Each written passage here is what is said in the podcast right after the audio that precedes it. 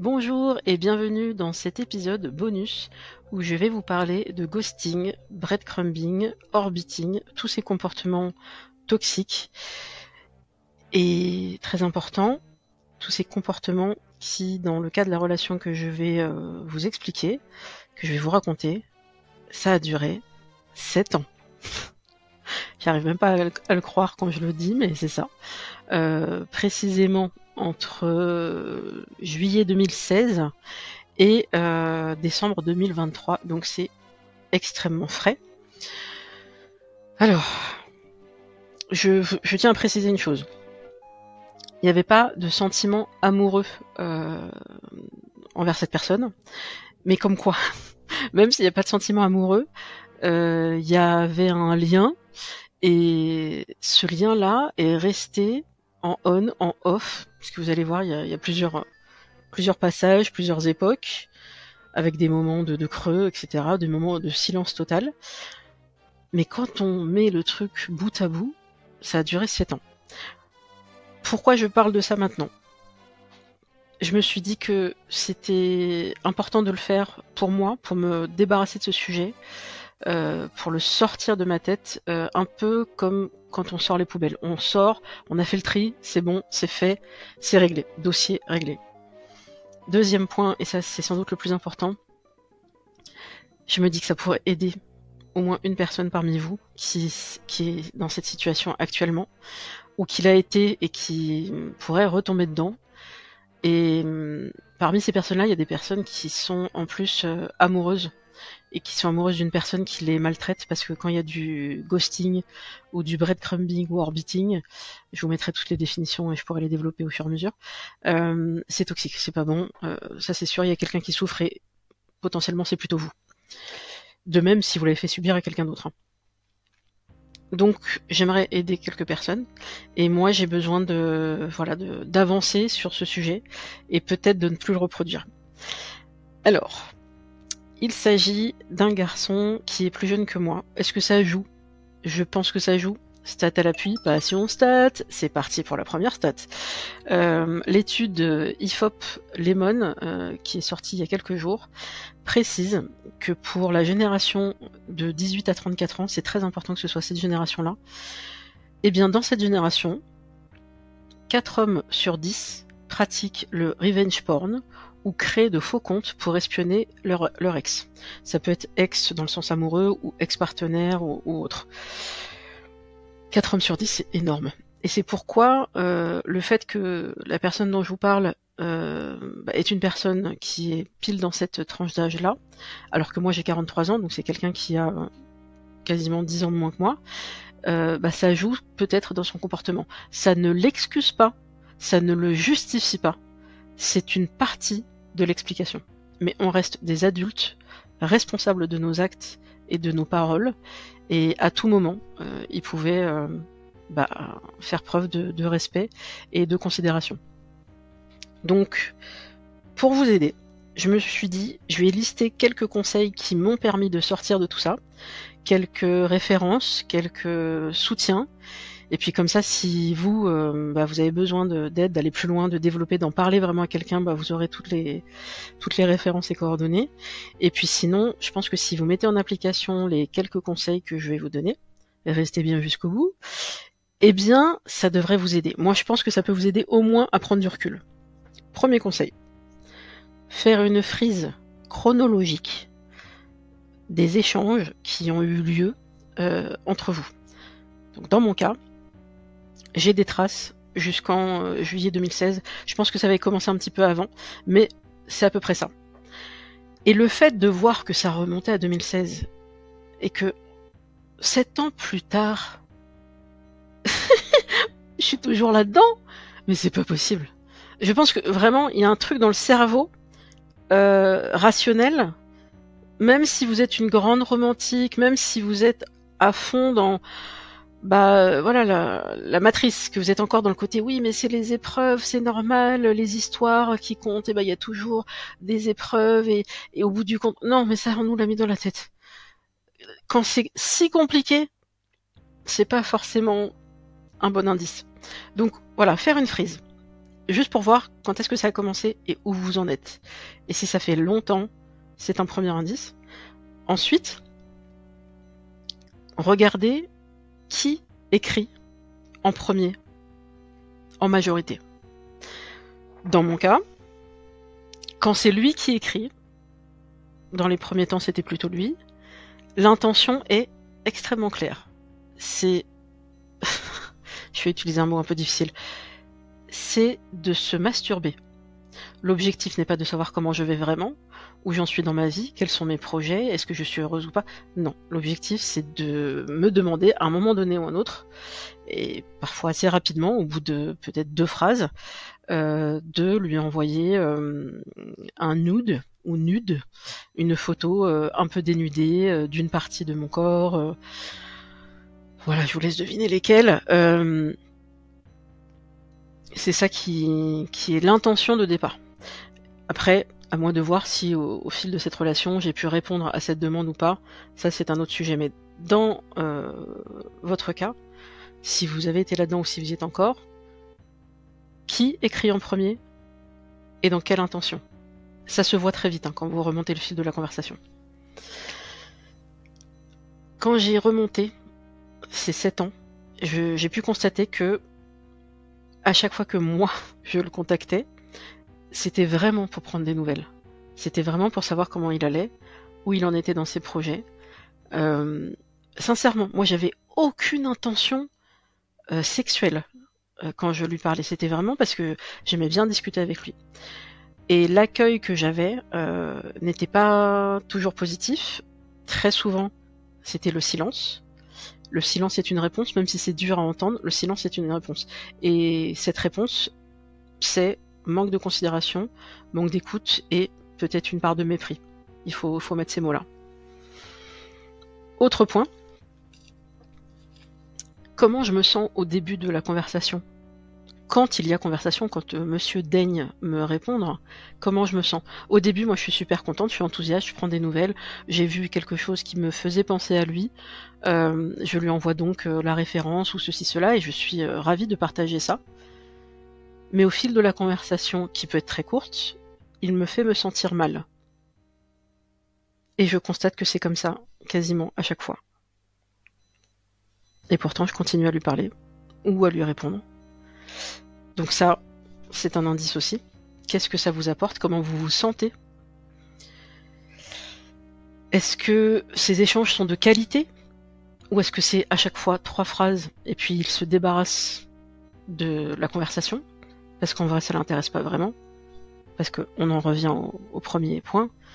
Lui, ce qui l'intéresse, c'est le support masturbatoire que vous pouvez être. Donc, est-ce qu'il y aura des photos?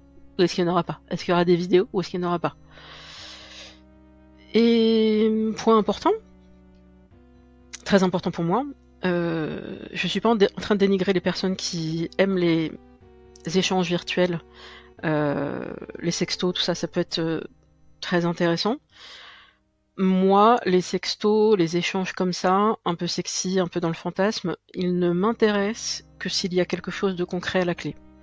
Et je pense que on est nombreux et nombreuses à être comme ça. Parce qu'on peut pas vivre éternellement dans le virtuel, c'est trop frustrant. Sauf si, en fait, c'est ce que vous aimez. Là, je vous mettrai les statistiques euh, qui étaient évoquées dans le podcast euh, euh, On the Verge avec notamment le docteur sexologue Gilbert Boujaoudé. Et il y avait cette statistique euh, qui était effrayante sur le nombre d'hommes, en particulier de jeunes hommes, toujours cette génération de moins de 35 ans, qui préfèrent le virtuel, préfèrent les échanges à distance. Dans cette étude, Gilbert Boujaoudé et les autres intervenants de ce podcast précisaient que les jeunes hommes, donc les moins de 35 ans, sont de plus en plus euh, feignants, paresseux. Euh, le, premier motif qui les pousse à ne pas avoir de rapport intime, de rapport sexuel, le premier, c'est la paresse, la flemme. Mais pourquoi se déplacer? Pourquoi m'occuper de quelqu'un M'intéresser à son plaisir? Non, je préfère me masturber. Et c'est depuis en particulier l'essor euh, bah, du téléphone portable parce que avant pour aller chercher un contenu porno il fallait aller sur un ordinateur ou, autre. Là maintenant le porno est constamment à portée de main littéralement au niveau de leur téléphone portable. Donc ça ça a énormément joué. Et donc il y a je commence un peu mieux à comprendre à la lumière de de ces statistiques de ces faits qu'il y a des hommes qui vont chercher à ce que nous soyons leur support masturbatoire, parce que c'est encore plus euh, attirant et sexy et euh, excitant d'avoir une vraie personne qu'ils connaissent, qui peut transmettre peut-être des photos, des vidéos, plutôt que euh, une actrice, même une actrice en, porno amateur, bah là, vous êtes une vraie personne. Ou potentiellement, il pourrait se passer quelque chose, mais c'est eux qui décident de ne pas concrétiser. Et pourquoi ils ne concrétisent pas? La paresse, on y revient. La peur euh, de ne pas être à la hauteur, mais ils ne vont rien faire. Je trouve ça dramatique, j'en ris. Ils vont rien faire pour aller au-delà de cette peur de cette euh, timidité. Ça, ils sont très forts. Ils vont se cacher derrière la timidité. Elle a bon dos, la timidité. Euh, voilà, quand il y a eu de nombreuses occasions de se rencontrer et que finalement c'est toujours lui qui a annulé, par peur, non. Si t'as vraiment envie, tu viens. Tu viens ou tu acceptes le rendez-vous et tu vois ce qui se passe. Mais en, vrai, c'est parce que ça te convient très bien d'avoir euh, une fois de temps en temps peut-être une photo ou quelque chose, euh, ça, te suffit. Et, et l'autre en face, qu'est-ce qu'elle a eu? J'ai eu quoi moi? Et j'ai eu une dick pic euh, non sollicitée? Ok. Euh, quelques échanges où parfois il y avait un, mot un peu gentil ou un compliment, mais ces compliments n'étaient pas totalement sincère, puisque derrière, il y avait une intention. Vous voyez, quand on dit à quelqu'un euh, quelque chose de positif, mais vraiment parce qu'on le pense, et pas pour lui faire plaisir, mais parce qu'on le pense, c'est pas la même chose que quand on fait un compliment en vue d'obtenir quelque chose de cette personne. C'est toute la différence entre un acte désintéressé et un acte intéressé. Donc, pour reprendre ma frise, tout ça dure depuis 2016 je suis choquée par, par moi-même. Comment c'est possible? Bon, une fois que on a vu que ces échanges n'étaient pas très intéressants, euh, n'allaient pas très loin, n'étaient pas très construits, et que on se sent mal à, chaque fois, pourquoi on garde le contact Alors, il y a plusieurs choses. Moi, j'ai un biais de confirmation qui est assez fort. Euh, je vais vous mettre toutes les définitions mais c'est un truc dans le cerveau qui fait qu'on veut avoir la confirmation que ce qu'on pense est vrai. Au point de garder contact et de garder une relation avec quelqu'un qui n'est pas respectueux, juste pour avoir la confirmation que ben les mecs ils sont quand même tous nuls. Hein. Moi c'est ça le, point de départ dans ma tête, qui n'est pas de mon fait, hein. c'est quelque chose qui m'a été répété beaucoup par ma maman. Et j'ai eu les confirmations régulièrement avec, euh, certains membres de ma famille, des, hommes qui n'ont pas forcément été à la hauteur. Donc du coup, ah bah confirmation alors. Et, je traîne ce truc-là, j'y travaille, mais c'est très compliqué. Est-ce que le fait de bloquer la personne pour qu'elle ne puisse pas revenir, parce que là pendant ces 7 ans, il est revenu régulièrement, il me bloquait, puis il revenait. Moi, j'arrive pas à bloquer. Parce que j'ai l'impression que quand c'est moi qui bloque, je j'érige toute seule des murs autour de moi ce qui fait que la personne ne pourra pas revenir et n'aura pas la chance de pouvoir avancer dans quelque chose de plus positif, c'est-à-dire reconnaître ses erreurs, euh, présenter ses excuses sincèrement, dans un but désintéressé, juste vraiment les présenter, euh, et dans le but de s'améliorer de, d'assainir euh, cette relation. Donc je me dis, si c'est moi qui mets les murs, il pourra jamais faire ça. Oui, mais qu'est-ce qu'il a fait ces sept dernières années? Bah, il, bloque, c'est lui qui bloque, alors que. On va revenir sur pourquoi il bloque d'ailleurs. Euh, il bloque, ensuite il débloque, il s'excuse, et puis il repart sur. Euh, bah, il aimerait bien avoir telle ou telle photo, et c'est un cycle. Euh, sur le ghosting. Pourquoi les hommes bloquent? On en parlait avec Charlotte du compte Instagram euh, la célibataire la vraie? Elle avait fait un test dans son, enfin sur son compte Instagram et effectivement le premier motif, euh, en tout cas la première raison qui fait que les hommes ghostent, d'après le sondage qu'elle a pu faire, pour les mecs c'est un la flemme, deux la lâcheté. Et pour les femmes, ça peut être le cas, mais ça n'est pas la majorité. La majorité d'entre elles disaient qu'elles pouvaient avoir peur de la réaction de l'autre. Bon, ok. Donc, e-ghost. E-breadcrumb, donc breadcrumb ça vient de miette de pain en anglais, donc il revient, il laisse un petit message, puis plus de réponse pendant quelques semaines ou quelques mois. Typiquement, lui, il allait mettre euh, un petit message pour dire euh, Salut, t'es dispo quand? Bon, je fais bah, Salut. Euh. Et puis j'ai pas de réponse. Et puis finalement, il me dit que c'est parce qu'il avait bu et que lorsqu'il est alcoolisé, il pense à moi. Non, lorsqu'il est alcoolisé, il pense à baiser. Et donc, il fait le tour dans son cerveau de qui pourrait éventuellement être intéressé, cerveau alcoolisé. Ben là, euh, je remonte dans son cerveau, ainsi que peut-être d'autres filles, hein, c'est tout à fait possible.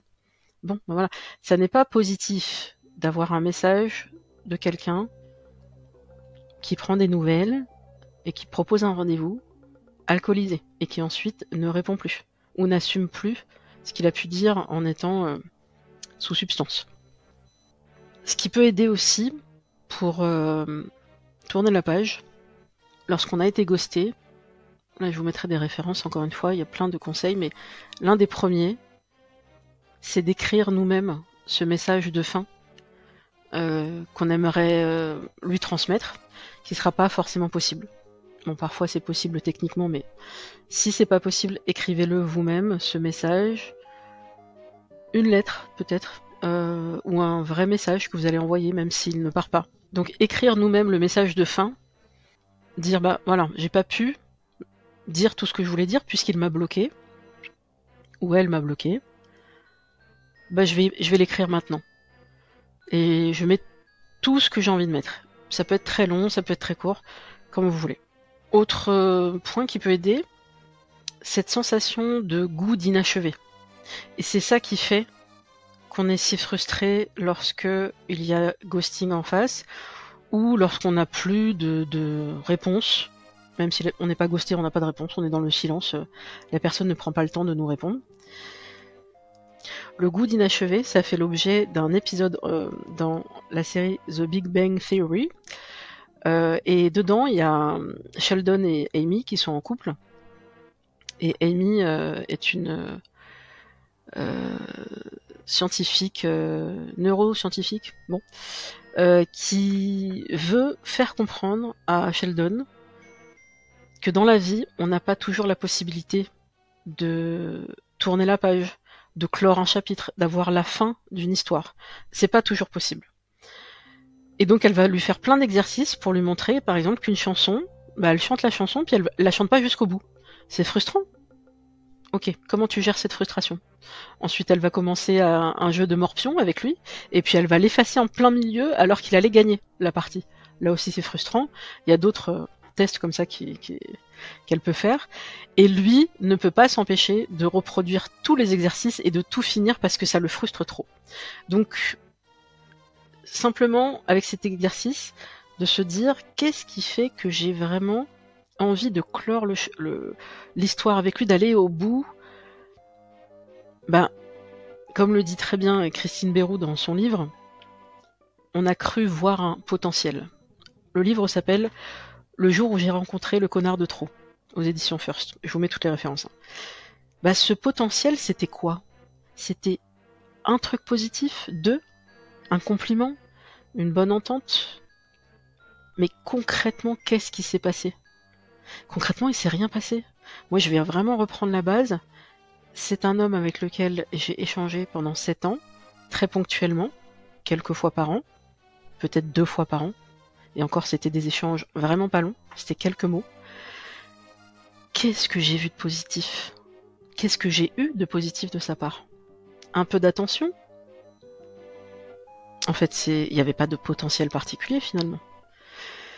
Et ça, c'est un vrai problème, c'est que dès qu'il y a des points communs, une passion commune, des références communes avec une personne, on se dit ah ouais mais s'il est fan comme moi de je sais pas moi je vais prendre un exemple Alexandre Astier bah c'est que c'est bon. Non ça ne suffit pas pour garantir que la personne est mature euh, aura de la considération euh, du respect et aura euh, des valeurs importantes à vos yeux ça c'est sûr donc maintenant je prends le temps de me dire qu'est-ce qui fait que je tenais absolument à cette relation-là, alors que vraiment elle n'était pas positive. Alors il y a plusieurs choses. Un, c'est un garçon que je trouvais euh, très mignon. Euh, c'est pas une gravure de mode, mais je le trouvais très mignon. Euh, il a une tête à bisous, ça c'est ça c'est problématique. Hein. Les gens, ils ont une tête, ils ont une bonne tête, on a envie de leur faire des bisous. Et eh ben oui, mais ça n'est pas du tout une garantie, là encore une fois. Il euh, y a une part de moi qui, a un peu le syndrome de la sauveuse. C'est pas infirmière, hein, c'est le syndrome plus de la sauveuse. De si j'arrive euh, à concrétiser quelque chose avec lui, et apparemment il a envie d'une relation sexuelle avec moi, mais c'est ce qu'il me dit, mais il va pas au bout par soi-disant timidité et manque d'expérience.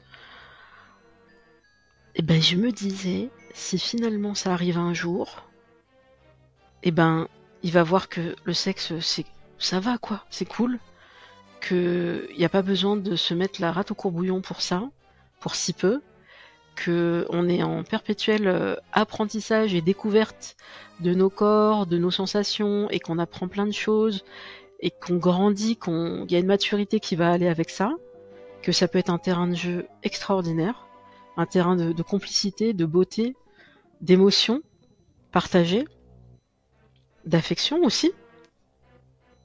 Et j'aimerais bien lui faire découvrir ce terrain de jeu qui, qui est le mien, où je, je, maîtrise. Et je me dis, ben, je vais lui régler euh, bah, tous ces complexes. Et c'est, c'est quelqu'un qui s'aime pas beaucoup, qui physiquement ne se plaît peut-être pas beaucoup non plus. Et ben, grâce à moi, peut-être, s'il a un rapport euh, agréable, ben voilà, il va se détendre sur ce sujet et j'aurais offert un des plus beaux cadeaux qu'on puisse offrir à quelqu'un. Et puis euh, peut-être après, il pourra faire des rencontres euh, et tomber amoureux de quelqu'un et, il aura plus ce sujet-là qui, le stresse et qui peut-être l'empêche d'avancer. J'avais vraiment cette idée-là. C'est généreux hein, quelque part de ma part. Hein. C'est, je trouve que c'est beau. C'est un beau cadeau que je pouvais offrir. Et c'est lui qui l'a refusé, ce cadeau. Ben, tant pis pour lui. Pour finir, pourquoi j'avais envie de le faire aujourd'hui? Je vous ai dit l'intention de départ au début d'épisode. Mais c'est aussi parce que, sauf erreur de ma part, euh, aujourd'hui, 13 décembre, c'est son anniversaire. Ou c'était hier, mais en tout cas, j'étais tombé sur cette information sur son compte Instagram, qui m'est désormais inaccessible puisqu'il m'a bloqué. Euh, je pense pas que je je vivrais mal le fait qu'il me bloque euh, éternellement. Enfin, éternellement non, on n'est pas éternel. Donc, euh, en tout cas, le reste de mes jours et des siens je, le vivrais pas mal. Je, suis en paix avec ça. Mais je pense que ça me plairait de me dire euh, si à un moment donné j'ai des nouvelles dans le sens ça va, il a avancé, il a réglé ses trucs, il est heureux, euh, que ce soit en couple ou célibataire, mais en tout cas il va beaucoup mieux en termes de santé mentale. Et eh ben tant mieux, moi je lui souhaite euh, je lui souhaite le meilleur. Je j'ai pas d'animosité contre lui vraiment. Je pense qu'il m'a appris quelque chose euh, avec euh, ce comportement. Je vous renvoie vers un, un post de euh, Instagram de Entre nos lèvres où elle propose de faire la liste de ce que nos ex, ex-partenaires ou, ex, ou même, moi je vais même pas mettre ex, qu'est-ce que les personnes qu'on a connues et qui ont été peut-être problématiques, celles qui nous ont fait souffrir, qu'est-ce qu'elles nous ont apporté, qu'est-ce qu'on a appris grâce à cette épreuve, ces épreuves euh, qu'ils ont pu nous faire vivre. Bah moi j'ai appris un super truc, j'ai appris la frise chronologique, mais c'est génial Oh là là, mais je suis contente, je vais faire ça tout le temps maintenant. Moi qui aime les listes, je sais qu'on est nombreuses surtout à aimer les listes, je vais faire ça. Vraiment, je, je vais me noter, euh, peut-être avec d'autres personnes qui sont problématiques, notamment Benjamin. Je vous renvoie vers l'épisode hors série de Benjamin parce que lui aussi est revenu. Eh ben, cette frise chronologique, elle va vraiment m'aider à avancer. Et elle peut servir dans tous les domaines. Hein. Je pense pas seulement euh, dans les relations euh, plus ou moins euh, intimes ou, sexuelles ou amicales ou même professionnellement. Depuis combien de temps une personne vous traite mal? Juste avec cette phrase-là. C'est fou, hein Voilà, j'en finis là. C'était un épisode euh, un peu euh, cathartique. Euh, j'espère qu'il vous a plu. J'en ferai peut-être d'autres comme ça à la volée. Et bah, je vous dis à très bientôt pour un nouvel épisode beaucoup plus classique avec un, un, invité, une invitée. Et puis n'hésitez pas si vous avez euh, vous aussi vécu ce genre de choses, euh, envoyez-moi des messages sur les réseaux sociaux bah, de vos expériences à vous aussi, parce que je serais très étonnée si vous n'aviez jamais été ghosté ou breadcrumbé ou orbité. Euh, et si c'est pas le cas, bah tant mieux, profitez-en. Et si vous connaissez des personnes autour de vous qui ont connu ça ou qui le connaissent actuellement, eh bien envoyez mon épisode. Merci et à très bientôt.